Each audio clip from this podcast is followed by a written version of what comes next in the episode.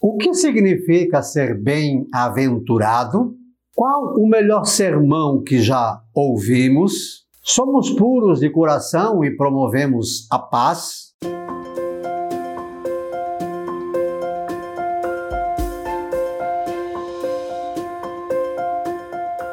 Olá, graça e paz, boas-vindas a Gotas do Evangelho do Dia, segunda-feira, 7 de junho.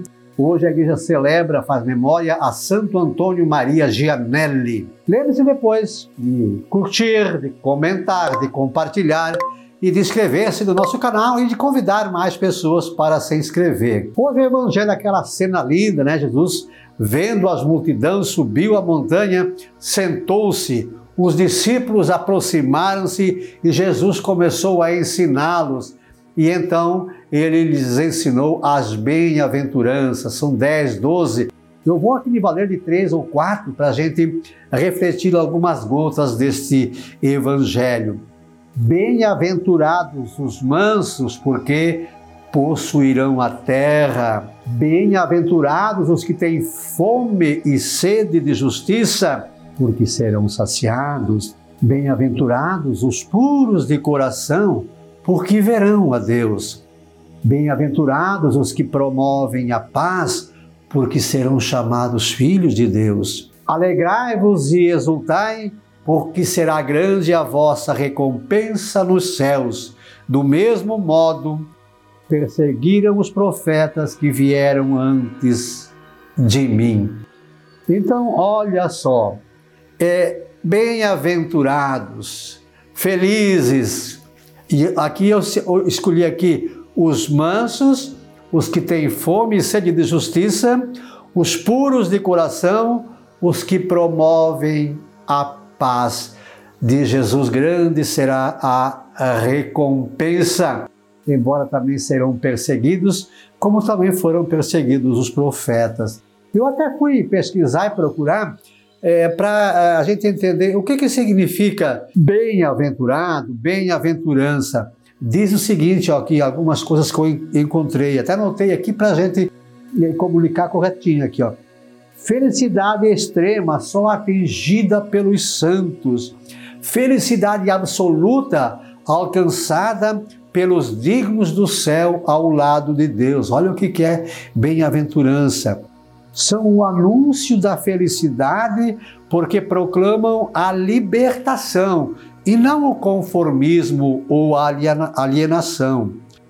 Elas anunciam a vinda do reino através da palavra e ação de Jesus. Então veja o que é ser bem-aventurado. É só de fato para os mais santos, os que, como Santa Teresa de Ávila, chegam à sétima morada, né? É, qual foi o melhor sermão que você já ouviu? Rapidinho eu vou compartilhar aqui o meu. O melhor sermão que eu ouvi é, não foi de um padre, foi da minha mãe. Quando eu tinha 15 anos, quando eu fiz 15 anos, era um sábado, eu inventei de ir para a cidade, comprei uma carteira de cigarro, coloquei no bolso uma caixa de fósforo, porque naquele tempo tinha-se um, um paradigma, um pensamento que com 15 anos o homem podia começar a fumar. Então eu fiz 15 anos eu fui, comprei cigarro, comprei fósforo, coloquei, já, já tinha fumado um, coloquei no bolso e vim para casa para mostrar que eu já era homem, que eu já podia fumar. É, quando eu vinha chegando em casa, a mamãe veio me encontrar e, e para chegar em casa passava por um ribeirãozinho e a mamãe, a mamãe me encontrou bem em cima da ponte. Então foi o melhor sermão que eu ouvi, que eu chamo de o sermão da ponte. Eu lembro assim algumas coisas que a mamãe falou. Ela pegou aquela carteira de cigarro no meu bolso, assim, esgaçou, arrebentou, jogou no rio, aquela caixa de fósforo ela jogou no rio e disse é algo assim, ó, você não vai fumar e nenhum dos irmãos teus. Olha o teu pai aí que tosse a noite inteira, que cheira mal. Ela fez um sermão de uma meia hora. Bom, e o resultado é que eu nunca mais fumei nenhum dos meus irmãos fumou, porque eu repassei para frente o sermão da mamãe. Eu não sei qual foi o melhor sermão que você já ouviu, mas dos evangelhos, com certeza, as bem-aventuranças é dos melhores sermões. Só que nós precisamos ter um coração aberto, ó, mansos, fome de sede e justiça, promover a paz e aí então grande será a nossa recompensa nos céus. Talvez não cheguemos a uma Santa Teresa de Ávila, uma Santa Teresa de Menino Jesus, a um São Pio, né? Mas procurar viver essas bem-aventuranças para pelo menos chegar no primeiro degrau, é na primeira morada e ir para o céu. Lembre-se então de curtir, comentar, compartilhar e de inscrever-se no nosso canal ou de convidar mais pessoas para se inscrever. Estamos no Instagram, no Facebook, no YouTube. É só procurar por Professor Pivato. E o verso então para as gotas deste dia.